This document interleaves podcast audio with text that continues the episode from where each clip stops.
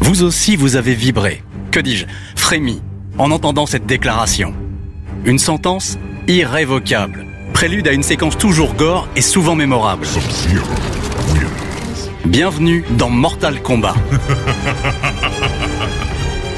Cette franchise mythique, icône de la pop culture, nous en met plein la vue depuis presque 30 ans. Oui, déjà. Mais avant d'en arriver là, ses créateurs, les Américains Ed Boon et John Tobias, ont dû batailler. Mortal Kombat, c'est un peu le jeu par qui le scandale est arrivé. Ultra gore, ultra violent, ultra second degré aussi, au cœur de nombreuses polémiques. C'est cette histoire exceptionnelle et tumultueuse que je vais vous raconter. J'ai plus de 50 000 heures de jeux vidéo au compteur, et ça fait plus de 25 ans que je sillonne la planète à la rencontre des plus grands créateurs de jeux. Aujourd'hui, je vous propose de découvrir leurs histoires, leurs secrets, leurs itinéraires souvent incroyables. Je suis Jean-François Maurice, et bienvenue dans Gamers.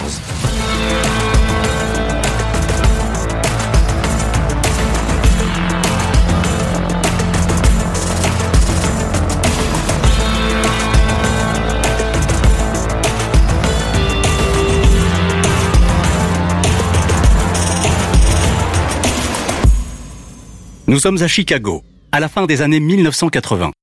Après des études d'informatique, Ed Boon intègre la société Midway. C'est là qu'il rencontre celui qui va devenir son comparse, John Tobias. Lui, il vient du monde du comics, où il a notamment œuvré sur l'adaptation papier d'un univers qui cartonne à l'époque. Oui, Ghostbusters. Enfin, le dessin animé, pas le film. Entre les deux Lascars, c'est le coup de foudre. Il faut dire que ce sont deux purs gamers. Et en 1984, ils ont comme une révélation en découvrant un jeu vidéo japonais. Je dois dire que j'étais plutôt bon à Street Fighter, mais j'étais pas non plus un pro. Ed Boon. Karate Champ a été une influence pour Mortal Kombat, mais ce qui nous a vraiment influencé, c'est Street Fighter. Si l'ancêtre Karate Champ est au début de cette histoire, c'est l'incontournable Street Fighter, réalisé par les Japonais de Capcom, qui va réellement inspirer Ed et John. Street Fighter, mais surtout Street Fighter 2 The World Warrior, qui sort sur Super Nintendo en 1992, est un véritable raz-de-marée, un phénomène mondial. Ken, Ryu, Chun-Li, Zangief et compagnie sont les nouvelles superstars du jeu vidéo. Mais Ed Boon et John Tobias se disent qu'il y a de la place pour un challenger. Pourtant, ils partent de loin. Mortal Kombat est le premier jeu de combat sur lequel j'ai travaillé. Au boulot, mes collègues étaient surexcités. Donc très vite, on a sorti une première maquette où ils pouvaient jouer, faire des uppercuts, etc. Tout le monde a été super emballé dès le départ. Mais Ed ne se repose pas sur ses lauriers. Il sait que ses excellents premiers retours ne suffiront pas pour s'imposer face au géant Street Fighter. Après tout, rien ne ressemble plus à un jeu de combat qu'un autre jeu de combat. Il faut trouver un moyen de réellement se démarquer. Street Fighter, c'était un jeu lumineux, coloré, dessiné à la main. Mortal Kombat, c'était l'exact opposé, c'était sombre, sanglant, contrasté. Comparer Mortal Kombat à Street Fighter, c'était comme comparer les clips aux chansons qui, passaient à la radio. Le ton est donné. Le projet d'Ed Boon ne fera pas dans la dentelle. Et côté référence, l'équipe sait vers quoi se tourner.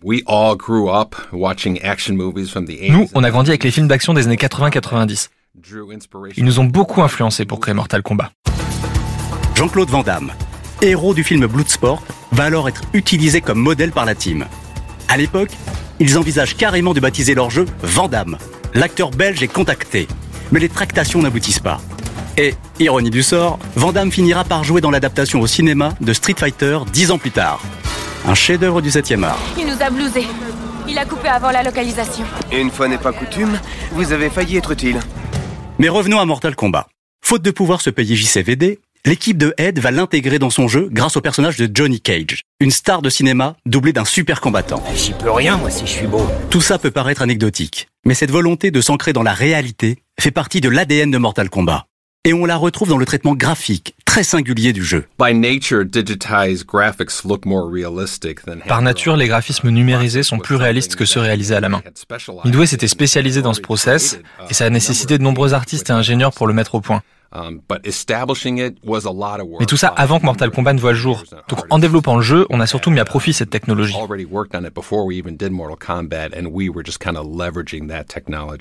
Le process en question c'est la motion capture, la numérisation de mouvements d'acteurs. Et la technique, à l'époque, n'en est qu'à ses prémices. Pour les équipes, c'est un travail de titan. C'est avec un simple caméscope VHS que les comédiens incarnant les combattants vont être filmés durant des jours entiers. Une fois numérisés, les personnages du jeu sont animés image par image, à la main. Là encore, la tâche est colossale. Mais le résultat est à la hauteur. Pour l'époque, le jeu est bluffant de réalisme. Côté nom, en revanche, on tâtonne encore. Après Vandame, le jeu s'est successivement appelé Kumite, Dragon Attack ou bien encore Death Blow. Durant des mois, aucun titre ne fait l'unanimité. C'est alors qu'un concepteur de flipper qui travaille chez Midway, Steve Ritchie, lâche un peu par hasard à Ed Boon Tu devrais l'appeler Mortal Kombat ton jeu. L'équipe adhère. Le nom est adopté. Quant au cas à combat, au risque de vous décevoir, personne ne se souvient exactement d'où il vient. Trait d'humour ou raison légale, on ne saura jamais. N'empêche que jusqu'ici, tout va bien.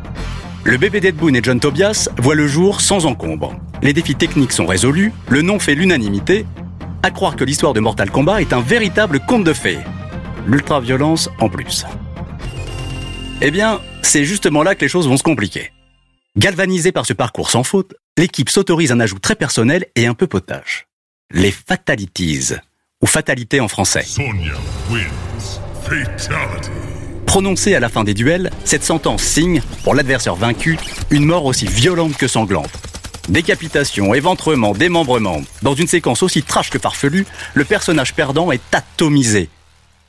Qu'on le comprenne bien, Mortal Kombat est un sommet de second degré et d'humour gore. Si tu le dis, espèce de minable. Mais comme toujours avec le second degré, le tout, c'est de savoir le déceler. D'autant qu'à l'époque, tout le monde pense encore que le jeu vidéo est réservé aux enfants. Du coup, forcément, le concept étonne. Vous apprécierez l'euphémisme. Lorsqu'il sort en 1992 dans les salles d'arcade, Mortal Kombat crée l'événement. Les joueurs se ruent sur les bornes. Des dizaines de personnes sont prêtes à faire la queue pour s'essayer à ce nouveau jeu de combat à la fois réaliste et fantasque. Scorpion, Raiden, Sonya, Johnny Cage et compagnie viennent de décrocher un sacré uppercut aux combattants bien lisses de Street Fighter. Fort de ce succès, le jeu est adapté rapidement sur consoles Super Nintendo et Mega Drive. Il débarque alors sans frapper dans les foyers d'une Amérique très puritaine. Et là, c'est le choc des cultures. Imaginez la scène. Maman et papa dégainent la dinde pour Thanksgiving. Ils arrivent au salon où leur petit dernier profite de sa Super Nintendo, bien sagement. Sauf qu'ils le découvrent en train d'arracher la tête d'un personnage KO à main nue. Ambiance. Nintendo tient à son image familiale. Pas question que Mario côtoie des combattants sanguinaires. Le jeu est censuré d'emblée. Sur sa console, les gerbes de sang rouge deviendront des giclées de sueur grise. Pas de quoi fouetter un chat, vous pensez? Le problème, c'est que ça ne va pas s'arrêter là. Et après cette première censure, la machine va s'emballer. Dans les années 90, les jeux vidéo ont mauvaise presse. Beaucoup les considèrent comme un loisir dégénéré. Leur violence supposée est critiquée. Ils font figure de bouc émissaire pour tenter d'expliquer les drames incompréhensibles qui remplissent les JT. Doom en fera les frères en 99 après la tuerie de Columbine. Parce qu'il connaît un succès mondial retentissant, Mortal Kombat va aussi s'attirer les foudres de certains politiques. Les sénateurs démocrates Herb Kohl et Joseph Lieberman demandent au Congrès d'agir. Ils estiment que le jeu Dead Boon représente un danger psychologique pour les joueurs. Je connais des producteurs plus coriaces que toi. Les types costards vont pas t'égorger. Toi, tu connais pas Hollywood. La polémique va rapidement prendre de l'ampleur, jusqu'à gagner le monde entier. Mortal Kombat s'en le souffre. Sa réputation de jeu dangereux lui colle à la peau. Il est censuré en Allemagne, interdit à la vente dans certains pays. Ed Boon est au cœur de la tourmente, mais il reste stoïque, convaincu que son jeu n'est rien d'autre qu'un pur divertissement à destination des jeunes adultes. Et l'histoire va lui donner raison. Après presque 30 ans d'attaque plus ou moins fair-play, Mortal Kombat est toujours debout, et plus vivant que jamais. Paru en 2019, le 11e volet de la saga a certes été interdit en Chine et au Japon, mais il est quand même sorti, et les fans continuent à jouer. Il faut dire que chez NetherRealm, le studio d'Ed Boon, on n'a jamais cessé de bosser, malgré les critiques et le contexte parfois très tendu. I've always felt the fact that Mortal Kombat hasn't been afraid to change and try new things has contributed to its longevity. Mortal Kombat a toujours osé tenter de nouvelles choses, et ça a clairement contribué à sa longévité. Au fil des années, on a introduit de nombreuses nouvelles options et des modes de jeu inédits spécifiques à chaque nouvelle extension. Du coup, quand les joueurs achètent un jeu Mortal Kombat, ils savent qu'ils y trouveront des choses nouvelles qu'ils n'ont jamais vues avant.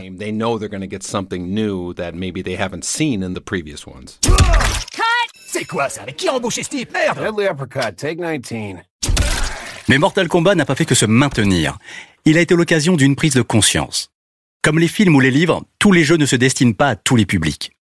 Sous la pression de l'opinion et des politiques, l'industrie du jeu vidéo a mis en place son propre système de recommandation par âge. À peine quelques mois après la sortie du jeu, l'ESRB est créé aux États-Unis.